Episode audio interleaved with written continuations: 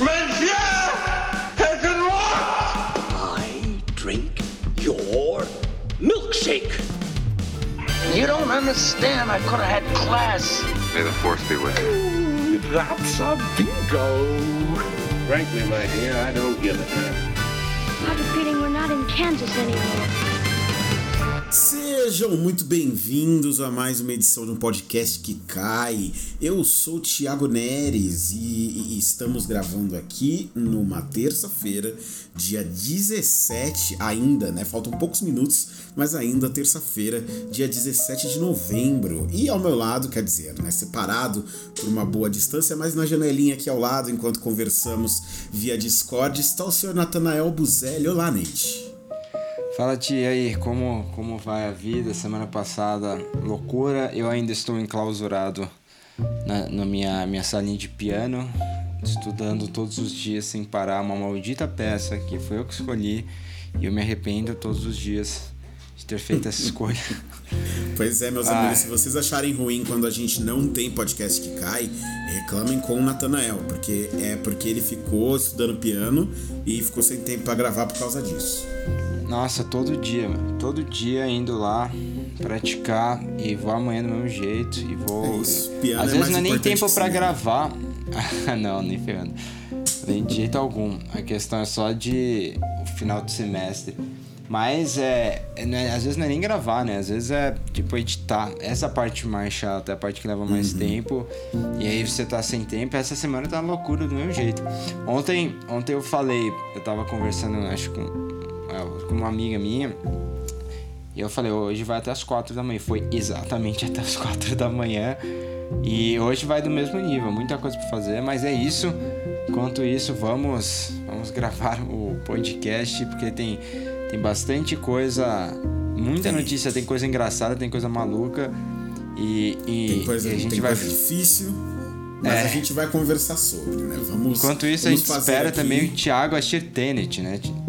Que É verdade, é verdade. Eu tô protelando barra lidando com o- o- os meus horários de trabalho. Eu trabalho no horário meio maluco, que fica difícil ver cinema no meio, da, no meio da semana. E no final de semana é muito cheio, eu tô hesitando. Aí não tô querendo ir. No final de semana eu tô querendo pegar uma sessão bem vazia assim no meio da semana. Mas vai rolar, vai rolar, não se preocupem. A gente vai falar ainda sobre Tenet aqui no podcast.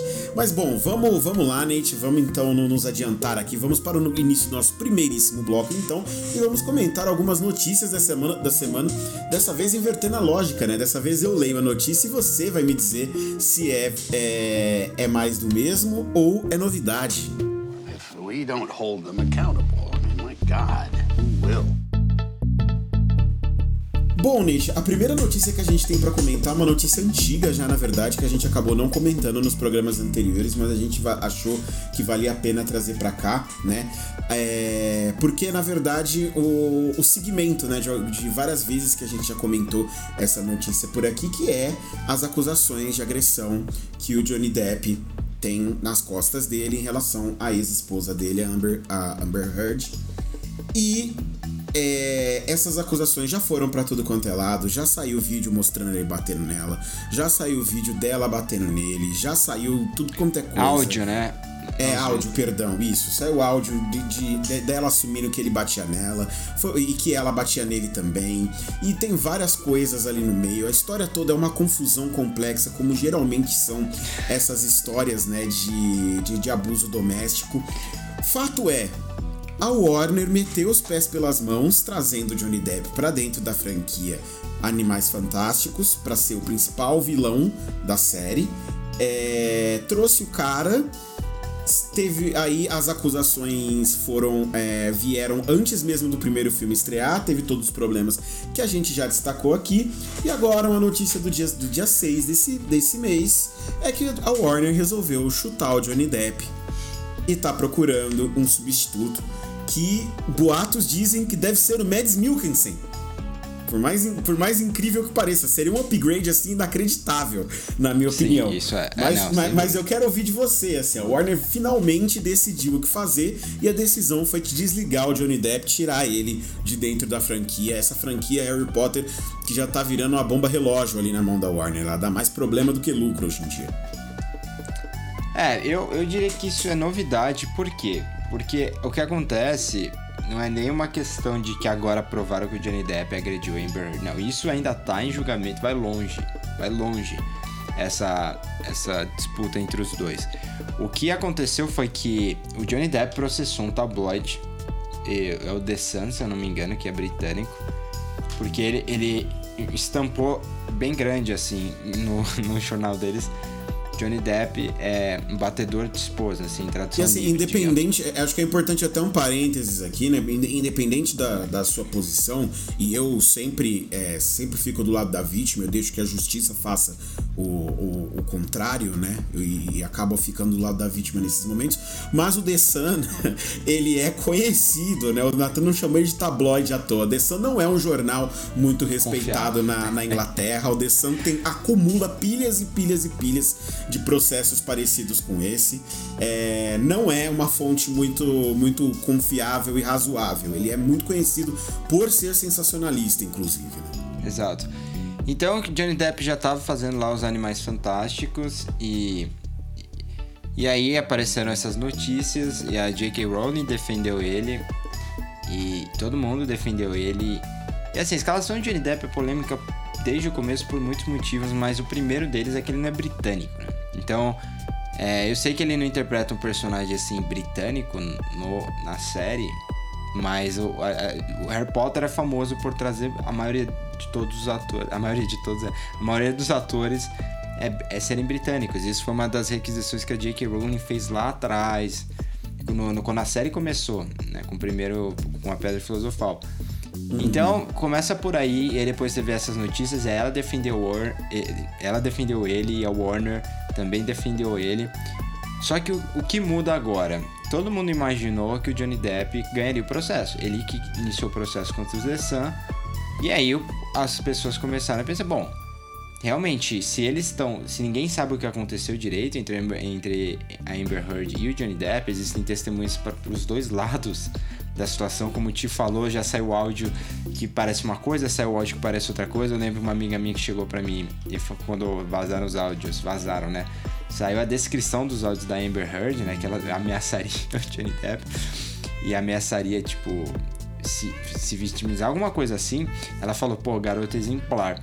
Só que aí quando sai um outro áudio, você. É tipo, a cada momento que sai uma é. coisa nova, você. Eu acho que a única coisa que fica claro ali é que eles absolutamente não tinham um relacionamento saudável.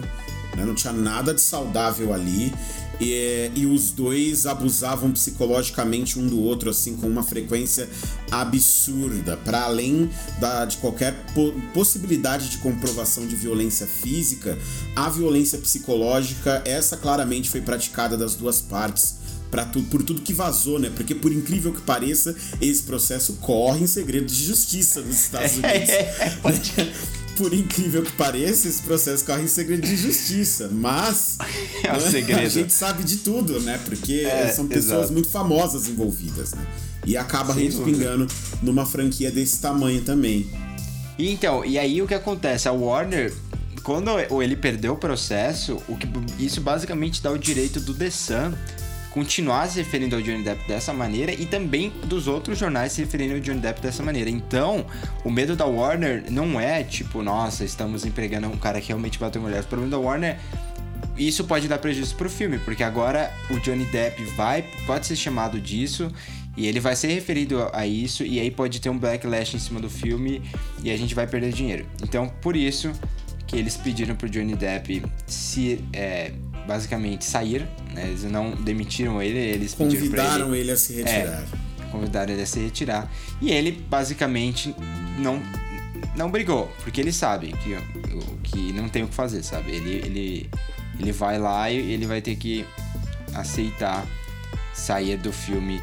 E, e, e, é isso, assim, eu, eu achei novidade por causa disso, porque é, normalmente o tabloide perde Normalmente o tabloide sempre perde esses protestos. Eu não sei o que o, o, que o tabloide apresentou, se é alguma prova real, assim, ou, ou qualquer que tenha sido o argumento, fonte deles, enfim. Mas eles conseguiram vencer dessa vez. E, assim, como te falou, vários processos rolam direto. A família real já processou eles inúmeras vezes, né? Tipo, eu acho que eles, eles são sempre processados pela família real. Uma coisa assim que é é constante. Eu acho que o processo nunca fecha. É tipo, deixa Uhum. aberto que provavelmente vai acontecer um próximo em breve, né? E, e outros atores e artistas por aí. É uma longa história, eu recomendo inclusive que pesquisem, porque tem uns absurdos assim. Nossa, é nível fake news que a gente vê por aqui, né? Então, essa é a grande novidade, né? Que o Johnny Depp tenha, tenha assim, saído da franquia eu não acho que isso é necessariamente novidade. Não sei como você pensa, mas Johnny Depp tá numa das carreiras assim mais decadentes, né, do, do de Hollywood e, e é estranho. Ele tem um arco muito estranho porque é muito foi, foi muito do nada, né, que a carreira dele fez isso. Porque até 2008, É. pô, ele tava Ele era uma foi- grande estrela, né? Ele era uma das é, grandes se não é o estrelas Daniel. Day-Lewis, ele ia ganhar o Oscar de melhor ator em 2008 pelo Cine Todd, sabe? Ele fez papéis dignos de, de indicação. Ele fez Inimigos Públicos do Michael Mann. Ele foi indicado ao Globo de Ouro, sabe? E aí depois ele teve umas escolhas erradas. Os filmes com Tim Burton não emplacaram mais, né? Dark Shadows. E aí a carreira dele meio que desapareceu. Os Piratas do Caribe parou de fazer dinheiro. Tanto que eles vão, refazer, vão recomeçar a franquia agora. Então, o que vai acontecer com o Johnny Depp não sabemos, mas é bem possível que ele desapareça por um bom tempo. Com certeza até esses processos acabarem? É, com certeza. É, bom, vamos para nossa próxima notícia então, Nate. Essa acho que a gente comenta ela até um pouco mais rapidinho, mas a Marvel confirmou que não vai fazer nenhum tipo de projeção ou adaptação em CGI do Chadwick Boseman para Ah. Pantera Negra 2, né? É, surpresa? É novidade ou é mais do mesmo isso aqui, Nate? Eu vou dizer que é mais do mesmo, porque a, a Disney já tinha feito isso com a Carrie Fisher e, eu- eu e Carrie Fisher foi um coisa. caso foi um caso mais fácil, né? Se eles quisessem Uhum. ter matado ela, eu acho que ainda, inclusive, eu teria começado assim, passa um tempo, começa no funeral dela, porque é, eu acho que seria a melhor maneira de conduzir a narrativa e a gente viu que a decisão que eles tomaram foi errada, porque tudo É. naquele filme foi errado, né? É verdade, não, é- não, não dá pra sublinhar isso só. Mas é, eu acho. Eu ainda fico curioso. Eu acho que a, a novidade vai ser quando eles a- anunciaram o que eles vão fazer definitivamente, né? Será que eles vão reescalar? Porque é um legado, né? Ao mesmo tempo, eu entenderia se eles reescalassem.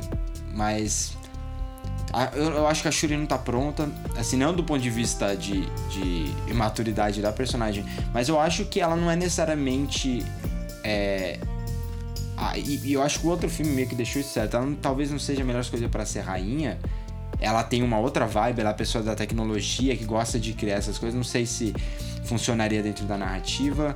E, e a atriz, eu não sei Hum. Mudaria se também tá demais o preparada. rumo que, que a própria história do Pantera estava seguindo por enquanto. Nossa, a Shuri total. assumiu o manto agora, né? Na verdade, a gente questionava muito se a Shuri iria é, assumir, na verdade, o lugar do Homem de Ferro ali, no, ali dentro do universo Marvel, né? Sim. Se ela seria essa pessoa que começaria a, a cuidar da tecnologia pros Vingadores e tudo mais.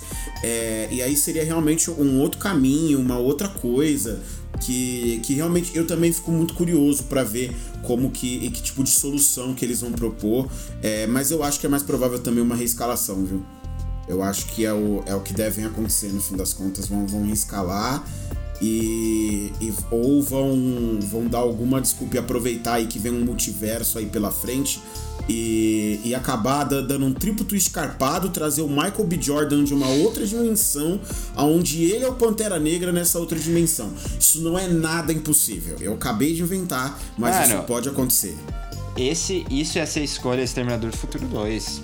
O Exterminador do Futuro 2 fez É isso. isso. É, você traz o Arnold Schwarzenegger de volta e você alega agora que ele é do bem, né? E, e eles só reutilizaram aquele, aquele robô, aquela máquina, aquele design, sei lá.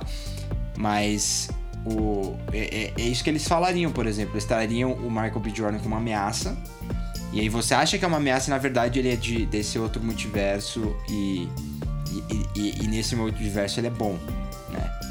Nesse multiverso o T'Challa, realmente cedeu o lugar pra ele, ou, ou ele aceitou, ou é invertida a situação, né? Nunca se sabe. Mas é, eu acho que seria uma ótima solução, por sinal. Mas, assim, o, o- sobre reescalar, o a grande questão é que você tem um legado do personagem, você tem um legado do, do filme, da franquia. A franquia ela tem uma importância muito grande cultural lá nos Estados Unidos. É como a gente já falou, é o filme da Marvel que mais fez dinheiro dentro dos Estados Unidos. Eu acho que talvez o, o Endgame tenha passado, não lembro agora, mas nos Estados Unidos tinha se tornado a segunda, maior, segunda ou terceira maior bilheteria da história, né? atrás só do Avatar e do, e do Star Wars, o, o A Despertar da Força. Então eu acho que escalar faria sentido, mas eles teriam que homenagear de alguma forma o, o, Michael, o Michael B. Jordan e o Chadwick Boseman. Eu prefiro sua ideia, eu, eu realmente acho mais legal. Até porque o Michael B. Jordan é, é um ator que, que eu acho ele tem que total não deixaria de desejar. o papel, né? Sim, É. sim. Tem. Ele tem total se- condição, ele demonstra tantos- isso no primeiro filme. Não, teve gente que queria que ele continuasse, que ele seguisse, né? Que ele fosse o rei. Porque ele, ele te, tomou, assim, é, um lado que faz todo sentido, um lado até correto. Não é questão de estar errado, né? É questão da abordagem. Então, vamos ver, mano. Eu tô, eu tô animado. Parece que nunca vai chegar, né? Essa é a verdade. Parece que Falta mas- tanto tempo, sabe, pra, pra gente chegar né, nesse Pantera Negra 2 que eu, não, eu também não tô nem com pressa. Acho que a Marvel tem outros problemas aí, tem esses primeiros filmes que ela vai fazer agora, pra mim são todos filmes muito genéricos pra iniciar uma é, para iniciar uma nova fase do estúdio no cinema, onde eu acho que eles estão muito conservadores. A Marvel já foi muito mais agressiva do que isso. Então, vamos ver, né, o que que vem por aí. Eles devem começar com WandaVision agora. Bom, vamos ver, né? Porque eles anunciaram, quando eles anunciaram as, as, no- as novas coisas que viriam nessa primeira fase do MCU, eles fizeram questão de deixar as séries pro Disney Plus junto dos filmes no anúncio. Eles fizeram questão de botar juntos pra mostrar que as séries seriam relevantes. Então, assim, eu não acho que Falcão, eh, que o o Falcão e o Soldado Invernal lá vai mostrar muita coisa que, que vá ditar os rumos de pra onde vai o universo Marvel. Eu acho que vai ficar mais em torno do tipo, o que, que aconteceu com os Vingadores depois eh, que eles derrotaram Thanos, que a gente sabe que os Vingadores não existem mais como uma organização como eles eram, então vai mostrar mais ou menos pra onde foi cada um. Vai ser a série das participações especiais também, né? E já WandaVision vai fazer isso. WandaVision eu acho que é a série que vai mostrar o multiverso e vai dar pra gente essas possibilidades de ver pra onde que eles vão tentar caminhar. Acho um pouco arriscado. é, ne- nesse sentido, eu, eu acho que eles realmente estão sendo ousados, mas eu queria ver isso em filme, né? A gente fala que a gente gosta de filme. E- e- e- e série da Marvel até hoje, nenhuma funcionou como precisava funcionar pra gente se sentir seguro. Né? Demolidor é muito legal, mas Demolidor é legal na ilha dela, isolado. Toda vez que o Demolidor ele anda pro lado e ele começa a pegar em, em- em- em outros heróis ali, mesmo dentro da própria Netflix, dá merda. Não, mas eu acho que é por questão de, de investimento. Eu acho que se a Marvel pega o mesmo. O ator é muito bom. O ator é muito bom, o elenco era bom, o Charlie Cox, todo mundo ali era bom. Se eles pegam aquele mesmo elenco e, e até dentro daquela narrativa do. Principalmente na primeira temporada, que era do. Ah, é, o, que é o mesmo roteirista de Perdido em Marte, de The Cabin in the Woods, eu Ah, eu esqueci o nome dele. esqueci também. É, Caralho. enfim, t- putz, o nome tá me vindo na cabeça que o Tito tá procurando ao mesmo tempo, vamos ver quem consegue. É o Drew Goddard. Pronto, lembrei. Drew Goddard, Isso. É. E ele, ele é um bom roteirista. Se a Marvel te pegasse aquela mesma abordagem e investisse o que eles estão colocando de dinheiro aí pra fazer uma série de Demolidor, eu acho que ia ser muito boa. Muito boa de verdade. Porque essa série de WandaVision parece que vai ser, tipo, custo de produção altíssimo. Sabe? Altíssimo. E beleza, a Disney tem grana pra É, o- pôr. é o- eu- é que assim, eu tenho medo, porque quando eu vejo essas séries da Marvel vindo pro Disney Plus, eu- a única coisa que me vem à cabeça é The Mandalorian. E The Mandalorian, é, ela tem um problema muito claro de que ela não atinge e ela parece não estar nem preocupada em atingir o potencial que ela pode atingir. Mas assim, é O muito Thiago- claro que eles têm dinheiro infinito pra fazer. Cada episódio de The Mandalorian, cara, quando você olha, você fala, cara, que desbunde visual. Eu poderia só ficar aqui olhando pra essa estética maravilhosa e, e tudo que você. E animatrônico pra tudo quanto é lado. Você vê que tem muito, mas muito dinheiro, sabe, feito ali. É, é um milho por episódio, cara. É muita The coisa. É aquela série que você vai botar na TV quando você tá vendendo ela, né? Na, na Magazine Luiza, na Casa Bahia, não sei onde. E você deixa passando. Essa é a série. Porque realmente é muito linda e ele tem tecnologia nova ali sendo utilizada. É, tem os caras que estão por trás disso são, são pessoas que amam Star Wars, então pelo menos é, você vê que realmente é assim, é um produto de amor de quem tá fazendo.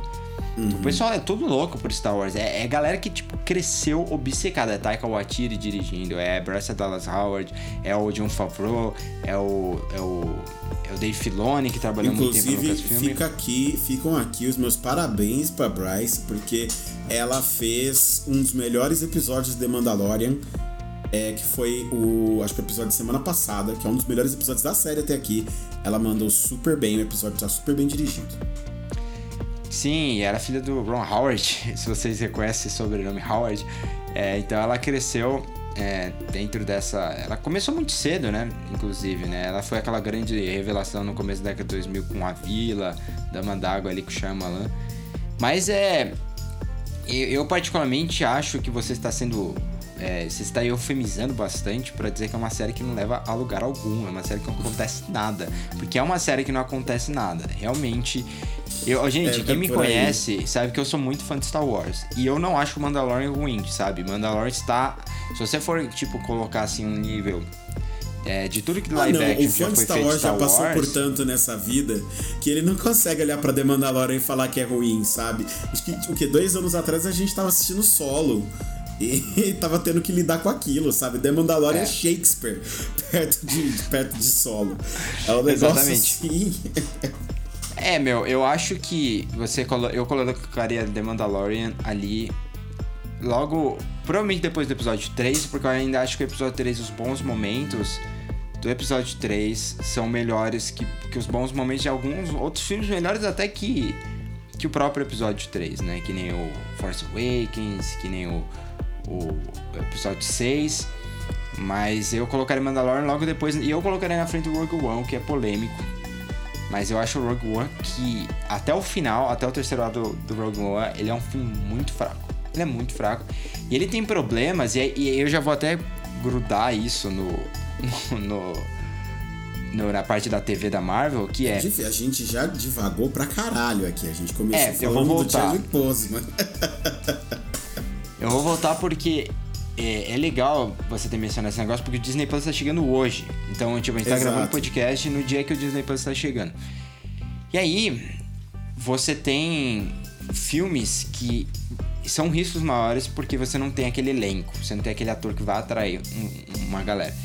Por mais que a gente ame a Elizabeth Olsen e o Paul Bettany, eles não são certezas de que vão conseguir garantir o investimento. Porque os personagens deles não são tão importantes. É, desculpa, eles são importantes, eles não são tão interessantes para o público geral, sabe? Eles não chamam tanta atenção.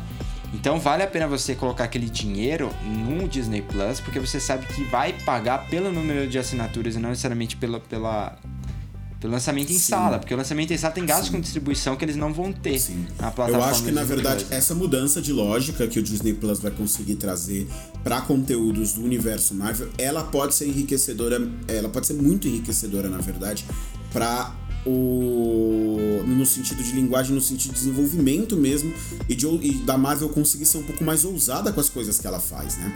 Porque ao que tudo indica, WandaVision, por exemplo, ela vai, ela vai lembrar muito Legion que é, do, é, é, é do, dos X-Men, né? Tava com, com a Fox antes e tudo mais, mas é uma série que tem uma liberdade criativa e que faz coisas ali com o mundo dos mutantes, é, embora isolada ali dentro do, do, do, universo da própria série, ela faz coisas que são muito ousadas para super-heróis. Sabe? São coisas que a gente não tinha visto. A série ela beira psicodelia em diversos momentos. Não, o Legion, é, Legion é, é do Noah Hawley, né? O Noah Hawley é o cara que fez Fargo. Então, tipo, é um uhum. puta roteirista. Quem já viu Fargo e as séries eu acho só que. É, como posso dizer? Eu acho que Legion, o problema maior de Legion foi que eles. eles tomaram realmente tantos tantos riscos que chegou uma hora que a galera não aguentava mais, porque a série é muito louca. E realmente você entra é. na cabeça de um personagem que. É, que, é, que tem superpoderes, que é tipo brilhante, só que foi convencido durante a vida inteira dele que ele era louco. E aí ele fica lidando com isso, o que é loucura e o que é realidade. E, e eu, eu diria até que é, provavelmente eu não estou, não consigo dizer com certeza, porque teve bons momentos de outras séries. A primeira temporada de Jessica Jones até hoje eu acho foi sensacional, mas eu acho que Legion provavelmente é a melhor série de super-herói já feita, assim. Se você. Primeira temporada, né? eu acho que você diz com tranquilidade que é a melhor temporada de qualquer série de super-heróis já feitas. Assim. Sim. Ela é Nossa, muito é bem isso- feita. isso- Depois eu concordo com você que ela fica um pouco too much e aí começa a incomodar. É, acabou na terceira assiste. temporada, né? É, acabou na por terceira. Mas ainda assim é, é muito bem feita. É realmente muito legal. Bom, vamos avançar, Nate, porque a gente já tá falando demais já. A gente saiu lá do Chadwick Boseman pra falar de Disney Plus, pra falar de tudo. Mas é bom porque calhou, que era também uma notícia que a gente ia acabar falando fatalmente da chegada do Disney Plus aqui no Brasil e a gente já acabou analisando isso um pouco. Então vamos para mais treta de Hollywood agora, porque tivemos mais uma declaração bombástica agora essa semana, declaração do dia 15. É, o Chris Collins respondeu a uma entrevista quando perguntaram para ele sobre o reboot de Esqueceram de Mim, que tá prestes a, a- acontecer agora, né?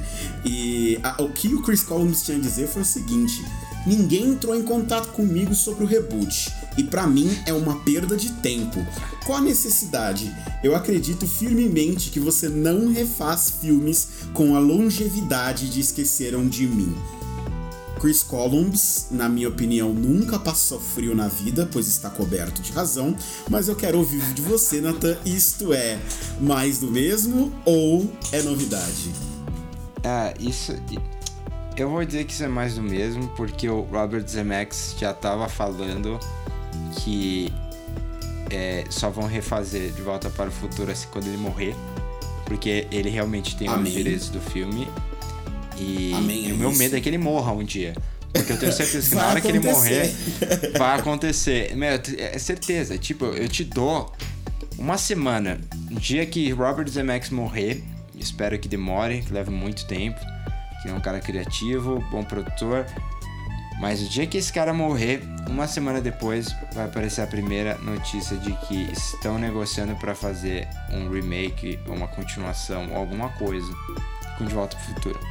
De Volta pro Futuro é uma, uma franquia maior de Esqueceram de Mim. É uma coisa que cresceu muito nos últimos anos. O pessoal ainda se refere.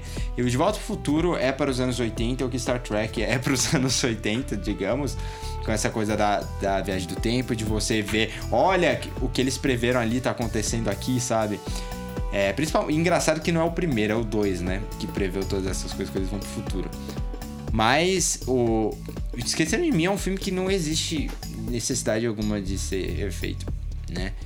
E vai ser dirigido pelo Jam, o Dan Mazer. Ele trabalhou bastante com o, o Sacha Baron Cohen, mas ele também fez o Dirty Grandpa, né? Com o, ele foi o diretor, né, desse filme horroroso que teve Robert De Niro e Zac Efron. Então, eu não estou animado. E, e eu acho assim que o elenco eles estão tentando trazer uma Macaulay Culkin de volta, né? Tem um menininho lá do do Jojo Rabbit que todo mundo achou muito fofo. OK. Mas e daí? É um filme que não envelhece, sabe? O que que envelhece no, no Esqueceram de Mim?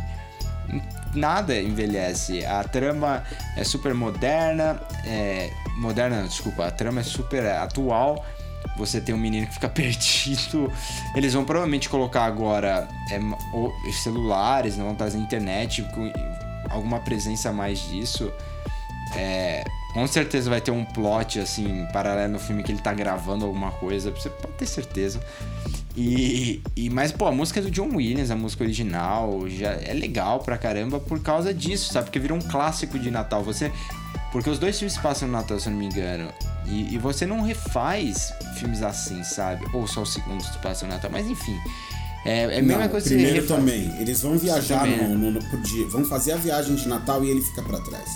Então, e aí o. Eu sei que esse filme vai ser pra Disney Plus. Então é mais daquela coisa, ah, vamos fazer porque vai dar dinheiro, o pessoal vai assistir e não tem como falhar só, só pela curiosidade, né? Mas o Chris Columbus tá certo, você desvaloriza o filme antigo quando você fica refazendo e, e- e eu acho que tem um- uma parte importante que é o nome do Chris Columbus é um cara que sumiu assim meio de Hollywood desde que ele fez o primeiro o primeiro Harry Potter, ele meio deu uma desaparecida, né? Virou, virou produtor, mas É, ele fez e eu os dois tá primeiros, pensando mas aí eu nisso. acho que quando ele tentou fazer outras coisas não ficou legal. Ele fez aquele, aquele filme horroroso de Percy Jackson. E- Ah, é? Ele dirigiu aquele Percy É, aquele primeiro, aquele primeiro Percy Jackson é dele, aquela bomba. Embora ele, ele alegue que foi- o filme é de produtor e tudo mais que a gente sabe. O segundo não é dele, o segundo é o pior ainda, hein? Mas, mas vamos ver, né? Eu, eu, eu- eu confesso que eu também, também eu tô muito com ele. Acho que nesse esse reboot tinha a menor necessidade de existir. E eu acho que fazer esse, esse reboot, agora não é nem reboot, né? Isso é um remake. É, fazer esse remake agora, eu acho que é um problema. Porque eu acho que a plot em si, o, o- eu acho que o que o filme representa, com o tempo que ele tem, com o ator que o filme consagrou, sendo uma história de Natal e sendo um produto do tempo dele, é muito mais forte do que qualquer coisa que tem de se produzir hoje em dia. Eu acho que esse filme, é, com essas atualizações, mesmo com todas essas atualizações que você citou, vai ser um filme que vai ficar datado. Eu acho que vai ser um filme que não vai pegar as novas gerações, porque isso é uma história que a gente se identifica. Não sei se as crianças gostam desse filme. ta- É, não tem mais sessão da desse tipo tarde, né? É, você não tem mais uma sessão da tarde pra você ficar assistindo isso, essas coisas. Você tem sessão da tarde, na verdade, mas a relação das crianças com a televisão hoje em dia é outra, né? Não é mais a mesma coisa. Então não sei, sinceramente não sei se esse filme vai ser o sucesso que eles esperam ou não, mas é, entra super dentro dessa lógica de a gente precisa de conteúdo e conteúdo certeiro pra produzir pra plataforma. O Convenção das Bruxas é, recentemente foi exatamente isso. E adivinha, Que é do Robert assisti, Zemeckis. ver, que é do Robert Zemeckis. E aí eu, eu, eu fui ver, eu fui ver porque, porque a Convenção das Bruxas. Aí eu falei, ah, beleza, tá aí, não tá passando nada mesmo de interessante, é um filmezinho de sessão da tarde, vamos assistir. E, e- e é competente, assim. E eu, eu- é exatamente o, o que eu espero também nesse Esqueceram de Mim. Mano, duas coisas só. É, eu- a gente acabou de falar, né, de como o filme continua e é um clássico de Natal. O The Guardian soltou uma história ontem, ontem, falando exatamente isso, de como que essa é, unlikely, né, uma essa esse clássico de Natal ninguém esperava que fosse tornar um clássico. Durou tanto tempo e dura tanto tempo, até hoje as pessoas assistem. E uma segunda coisa que eu quero até te perguntar: sabe quantos filmes do- dessa franquia existem? Esqueceram de mim? Três. Cinco. Meu Né? Deus. A gente sabe os, os dois da, os três da década de 90 que são mais famosos, que a gente com certeza viu os três. E aí você tem um de 2002 e um feito do, 10 anos depois, em 2012.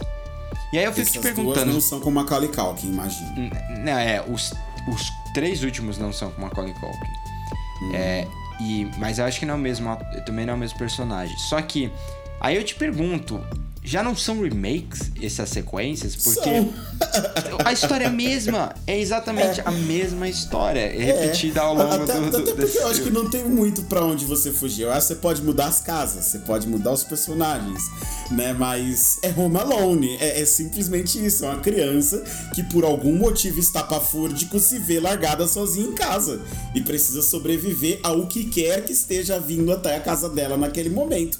É isso. Até porque você, se você faz. É, se você repete muito com aquele mesmo personagem, você começa a pensar que os pais são horríveis. Né? Eles não, não é mais um acidente. Os pais são tem pais terríveis. terríveis.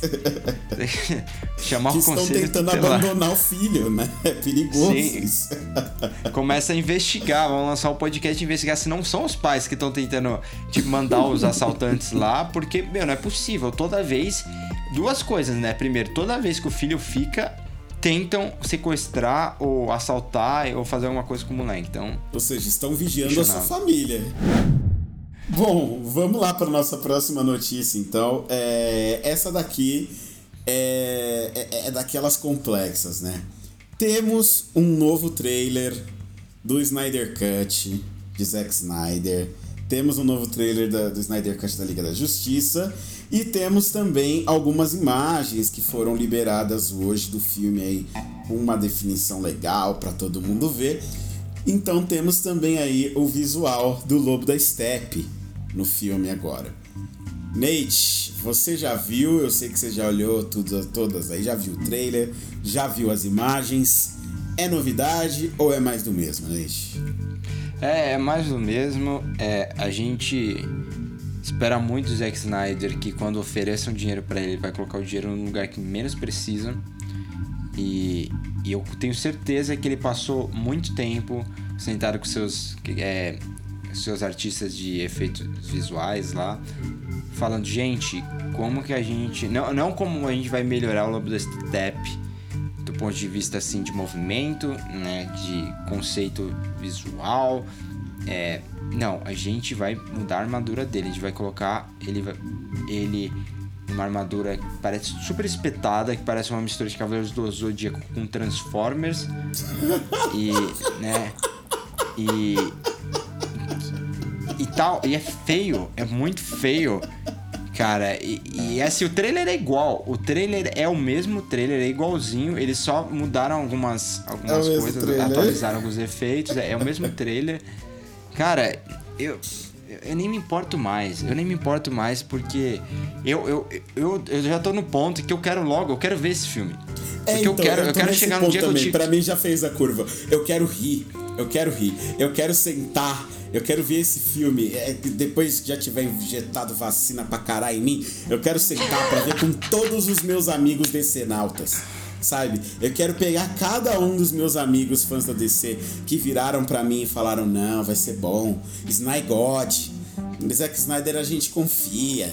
Não, o filme vai ser Confia, maravilhoso. Vamos lá. Você é uma pessoa que eu não confio no Vocês vão Snyder, ver, cara. deram dinheiro pro homem, agora ele vai fazer um filmaço. Aí, meus amigos, vai vir uma bomba daí que vai ser difícil de vocês segurarem, viu?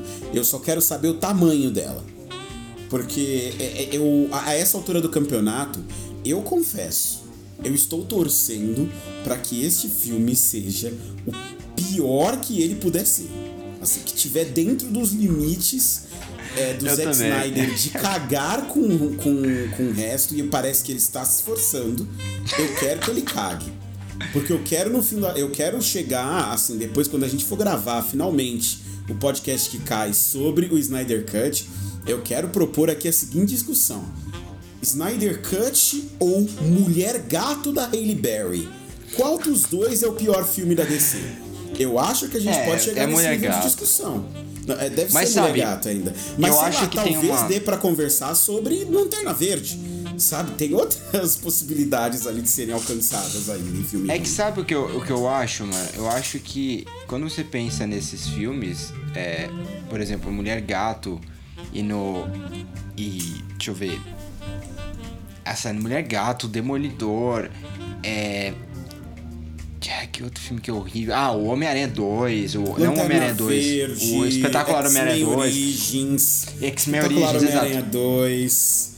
Porque Tem esses muitos. filmes, eles são. não são divertidos. Eu, quando assisto Batman e Robin, do Joel Schumacher, que é horrível, eu tô risada do começo ao fim. Eu tô vendo lá o bate-cartão, tá ligado?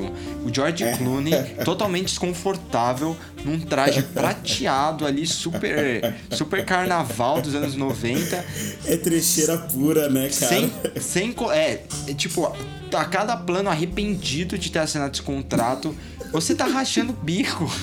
Você tá rindo, assim, o Arnold Schwarzenegger É, fazendo o- Mr. Os Freeze, outros sabe? não dá. Os outros não dá, realmente. E eu acho que é a Eu- mesma o- coisa A com gente não falou também dos, dos dois Quarteto Fantástico.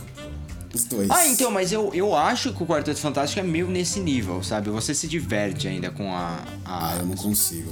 Não, não, não não, do George é Trank, os ofensivo antigos. Não, Não, os então, os antigos. o- não, não consigo. Não consigo. É que nem Homem-Aranha é 3. muito- Homem-Aranha 3 é bom, não é Homem-Aranha 3 não é bom. Mas você ri, você ri. Homem-Aranha 3 dá pra ri. rir. Homem-Aranha 3 Então, realmente dá pra agora, rir. tipo, é, Esquadrão Suicida, X-Men Origins, Demolidor, é, Mulher Gato, são filmes que, meu, não dá. Mulher Gato é inassistível. Mulher Gato é inassistível. Você, É muito você coloca, começa aquele filme, tipo, ele se leva tão a sério. É tipo, a pior coisa que existe é um filme que se leva tão, tão a sério e é tão ruim. Porque você não consegue tirar proveito de lugar algum, sabe? Tudo é ruim. Então eu acho que esse Snyder Cut, ele já tá. Assim, de duas uma, ele vai virar um cult, sabe? É, E aí ele só, ele só vai virar um cult se ele der a volta. E é por isso que eu tô, eu tô meio já com o Ti aqui. Eu quero que. O maior legado do Zack Snyder é que o, o, o, o melhor filme dele é um filme que seja tão ruim que dê a volta. Esse pode vai ser o maior legado do Zack Snyder. Porque é Seria, até. seria muito cômico pra um diretor que se leva tão a sério quanto ele se leva, assim. Acho que seria, seria bastante, bastante cômico. É, é um cara que. É, assim, eu acho que o melhor filme dele, a gente já discutiu, é o, é o Watchmen. É, é o único filme dele que eu, eu realmente acho bom. Apesar de discordar de um monte de coisa. É, o material, é aquela coisa, o material original é tão, tão, tão, tão, tão mas tão, tão incrível. bom. Que mesmo que seja ina, ina, inadaptável, é, fica bom no filme, porque ele foi respeitoso ao material. Agora, tipo, o restante. Eu não gosto do restante dos filmes dele e. E, e, e todos têm uma coisa em comum. Nenhum filme dele é carismático, cara. E eu, eu nunca tinha para pensar nisso, mas eu fui ver, assim, rever assim, a sequência de filmes que ele faz, por exemplo, desde o Dawn of the Dead, que tem uma atriz que eu gosto, inclusive, né? Que é a Sarah que se tornou uma excelente diretora.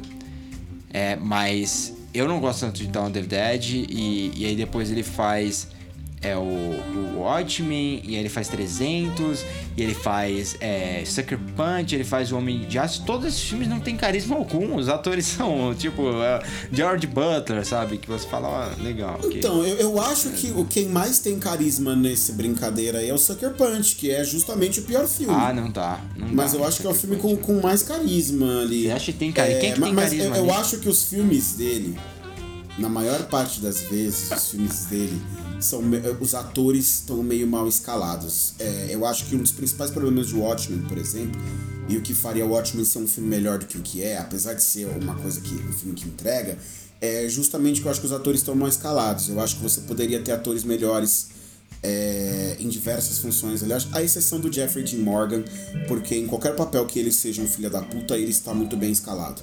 Né? Isso, eu acho que isso já ficou claro. Mas os outros eu acho que você poderia ter escolhas mais interessantes. é, e, e- e acho que isso é um problema recorrente nos filmes do Zack Snyder. Por isso também essa, essa falta de carisma.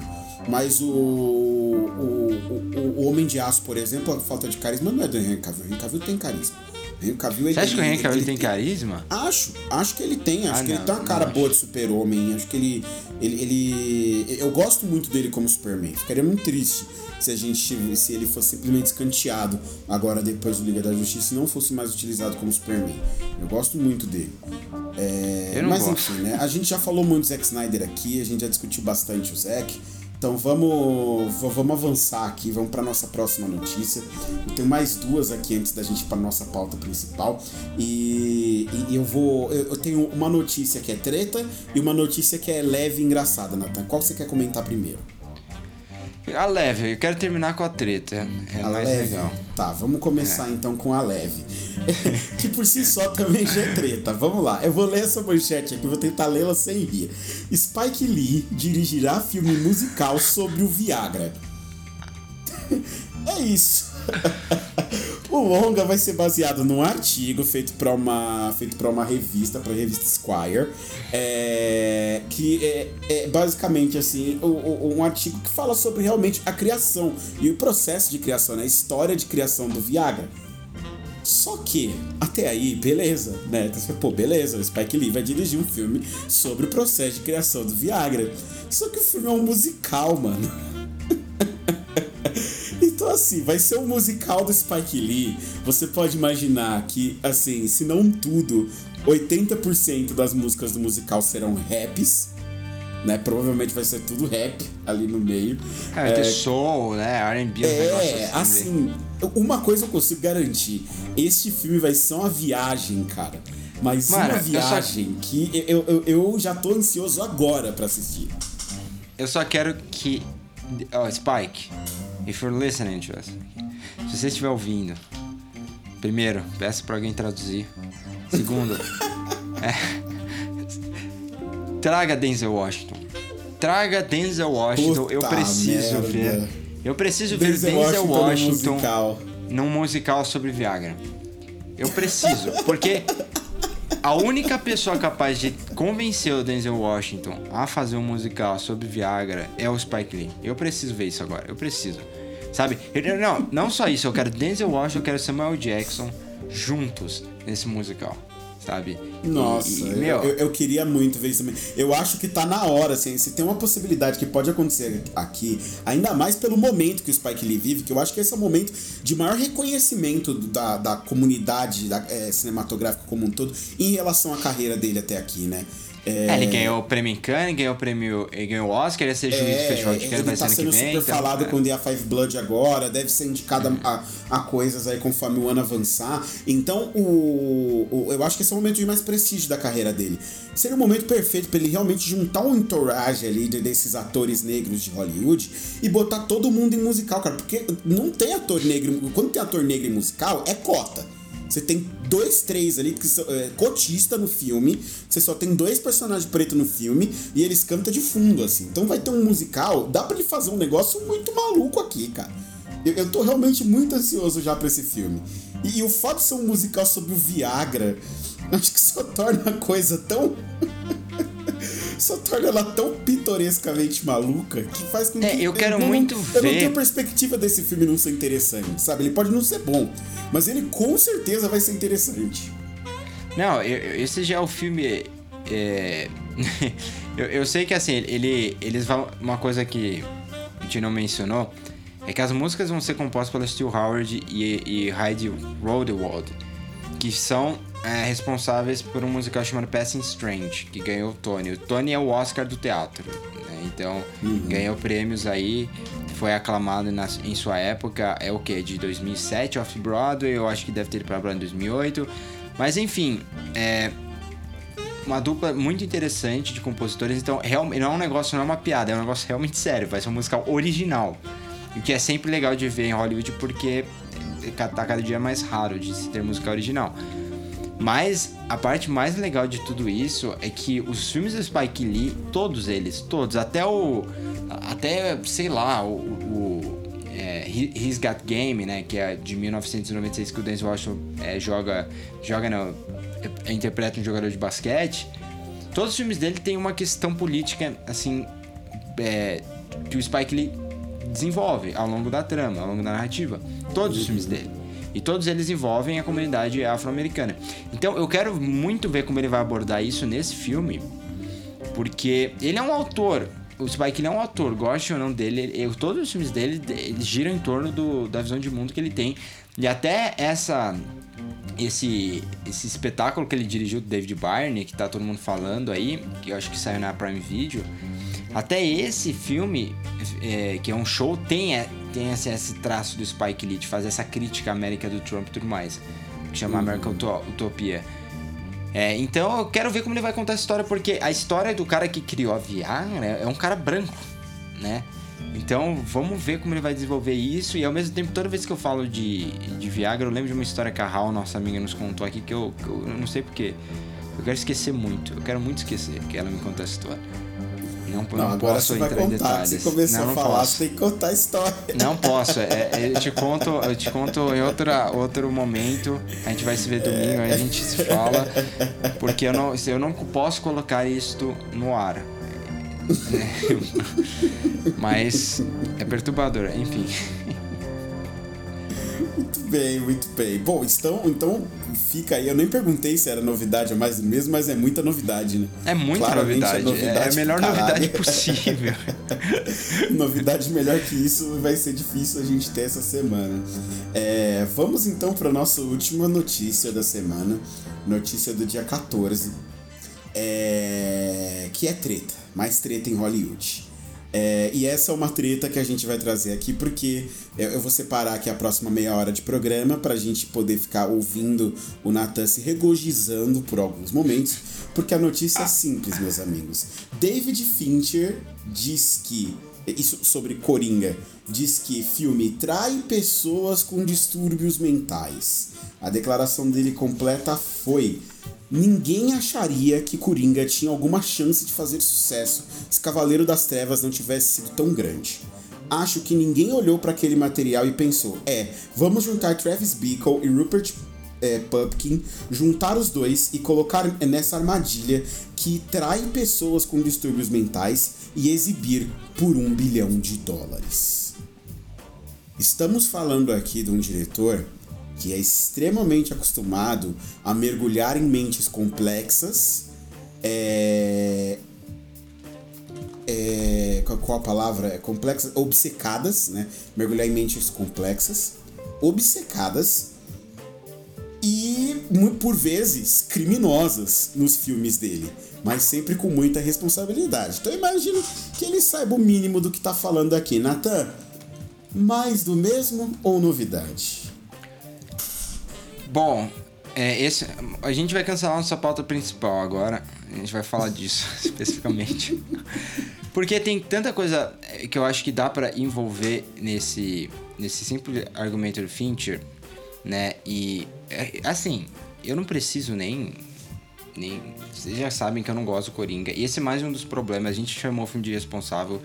É, não necessariamente por causa da violência, não acho que é um filme super hiper violento, mas forma, justamente como ele aborda inúmeras questões por aí. E, e assim, ao meu ver, o Fincher é um cara que sem.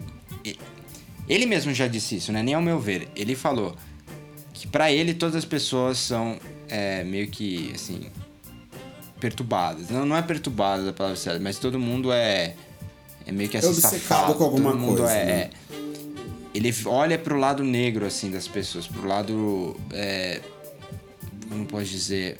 Por esse lado Eu só tenho lado escondido. negro. The Dark Side of the Moon, é ok. Mas o. É, o que acontece é que o, o Fincher, alguns dos filmes favoritos do Fincher refletem muito o que ele acredita é, que as pessoas são. Pô, você tem uma lista que tá. Sempre, a cada, a cada cinco. Toda vez que sai um novo filme do Fincher, aparece essa lista de novo, que é a lista dos 26 filmes favoritos dele. E aí você vai lá, eu vou até passar por ela. Tem o Butch Cassidy e o Sundance Kid, que beleza, sai um pouco do que você imagina que é o, que é o Fincher. Aí Chinatown. Chinatown é provavelmente o filme favorito do Fincher. Doutor Fantástico. Poderoso Chefão Parte 2. Taxi Driver. Então, você tá falando pra um dos caras é, que, a- que entende muito cinema, entende muito de narrativa, que é fanático por esse cinema dos anos 70, é, de- seja nova iorquino ou de Los Angeles, mas esse cinema que trabalha é, os- esse problema americano em, em cima dessa das guerras, em cima do capitalismo por mais. Então, ele entende disso, ele realmente entende Taxi Driver, algo que o Todd Phillips não. Todd Phillips assiste Taxi Driver e fala: Olha que legal, vou vou jogar isso num filme meu. É, Alien é um dos filmes favoritos do Fincher, isso fica claro porque a gente vê a influência do Ridley Scott, do trabalho do Ridley Scott no trabalho de design de produção dos filmes do Fincher. É, Janela Indiscreta, Cabaré do Bob Fosse, é, Lua de Papel do Peter Bogdanovich, Tubarão do Spielberg, é, Lawrence da Arábia, Todos os Homens do Presidente, Oito e Meio do Fellini, Cidadão Kane, é, é, Cinzas no Paraíso e por aí vai. Mas deu pra entender, tipo, os filmes que o, que o Fincher gosta. Então estamos falando de um diretor... muito claro no cinema que ele faz, né? Sim, sim, eles são. é, não, obviamente, não de forma óbvia, mas eles estão lá nos detalhes, sabe? De cada filme do Fincher. Então, ele sabe o que ele tá falando. E ele pensa nessas coisas antes de fazer o filme. Uma das coisas mais importantes que, que acontecem é, antes da gente. é, e, por exemplo, antes de você fazer um filme, quando você tem um roteiro, é você senta com os produtores ou com os roteiristas e você discute o roteiro. E, e cada um vai apontar problemas. Eu faço isso com os curtas, o Ti já, fez, já participou disso comigo, com outros projetos. E é uma coisa muito natural de você ler, você falar, opa, isso pode gerar problema. É, me- o que me espanta é justamente isso. É, como esses imbecis da Warner não, não perceberam isso, sabe? Eu, eu- eu realmente não consigo entender.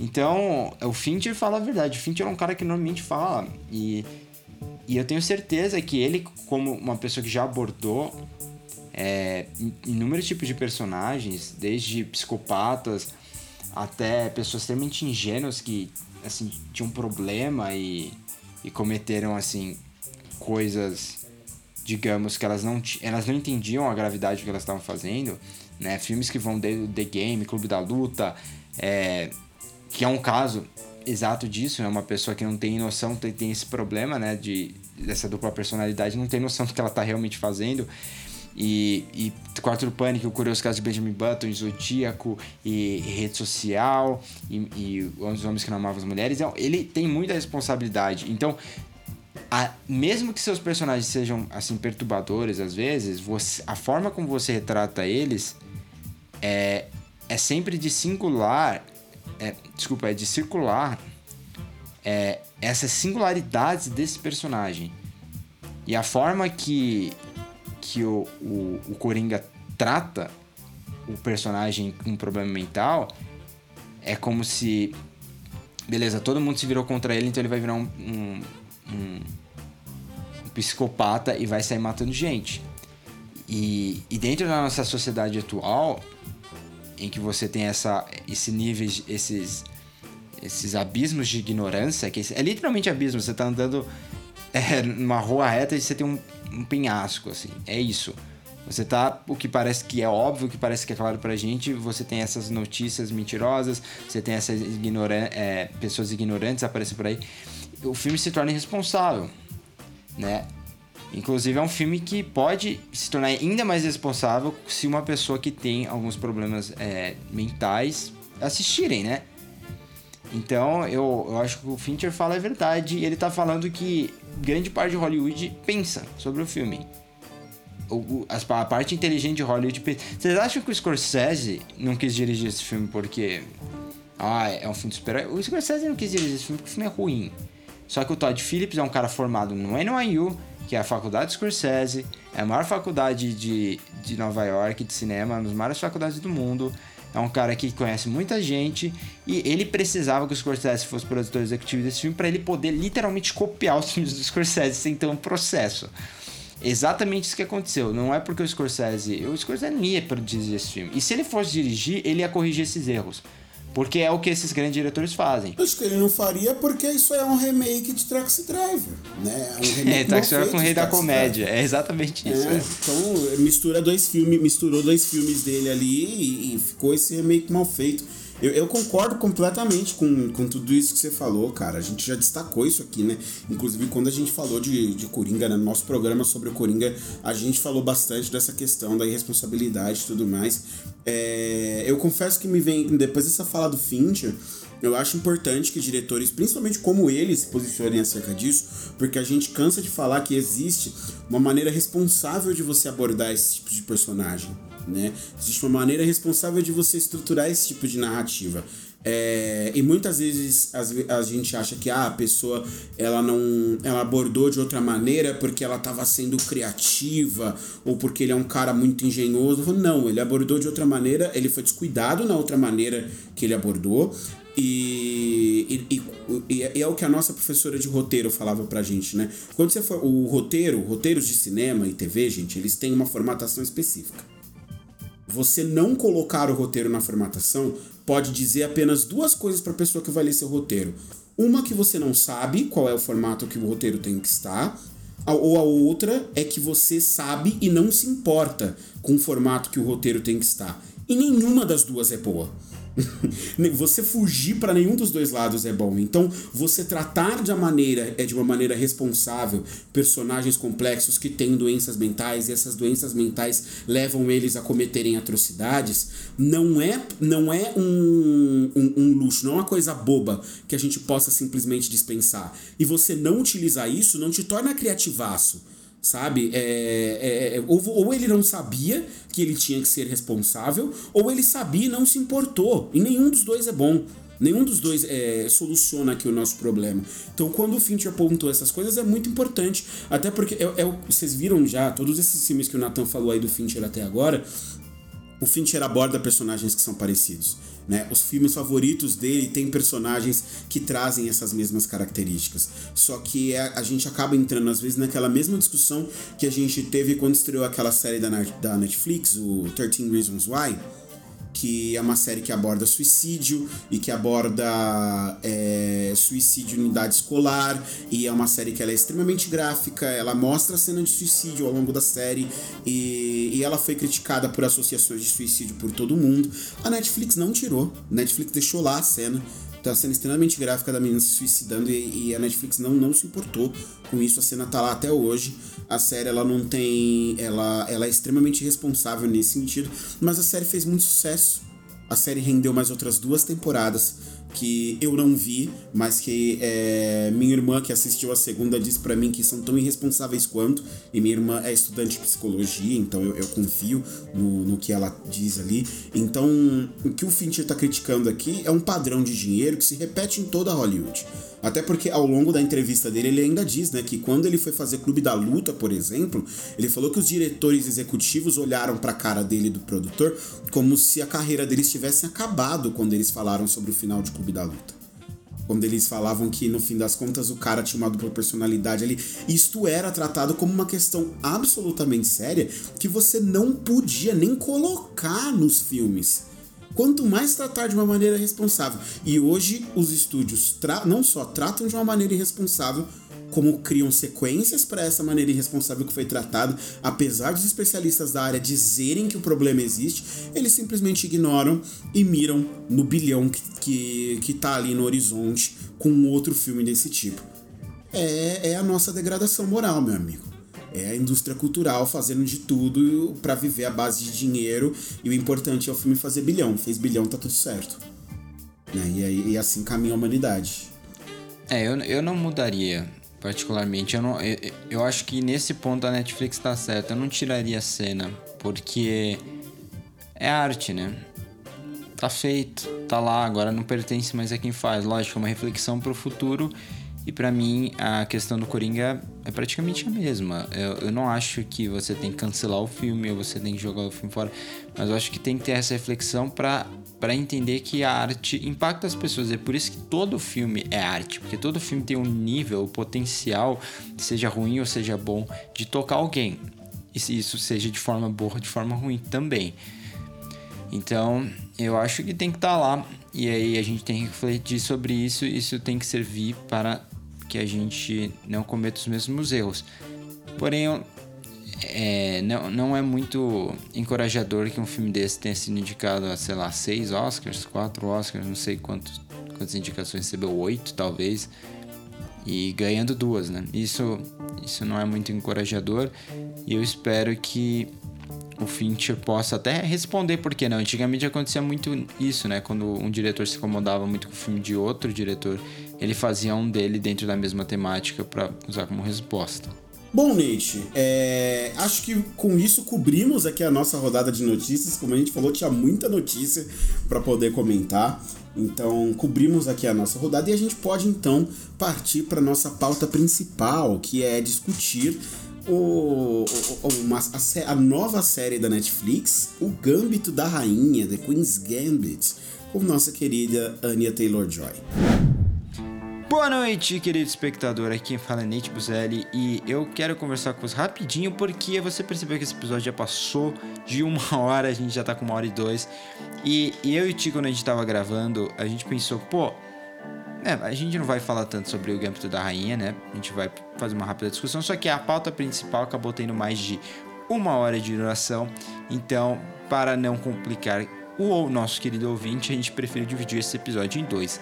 Então você acabou de ouvir a primeira parte, que são essas notícias, essas várias notícias que a gente quis comentar, é, as quais saíram na última semana. E o episódio de amanhã, sexta-feira, será sobre o Gambito da Rainha, nova minissérie da Netflix, estrelando Anya Taylor-Joy. Então, se você está muito animado para ouvir nossos comentários sobre essa minissérie, aguarda um pouquinho só e amanhã nesse mesmo horário, talvez um pouquinho antes, talvez um pouquinho depois, depende de você, já estará disponível no episódio do podcast que cai. É isso, obrigado pela atenção. Tenha uma boa noite, um bom fim de semana e tudo mais.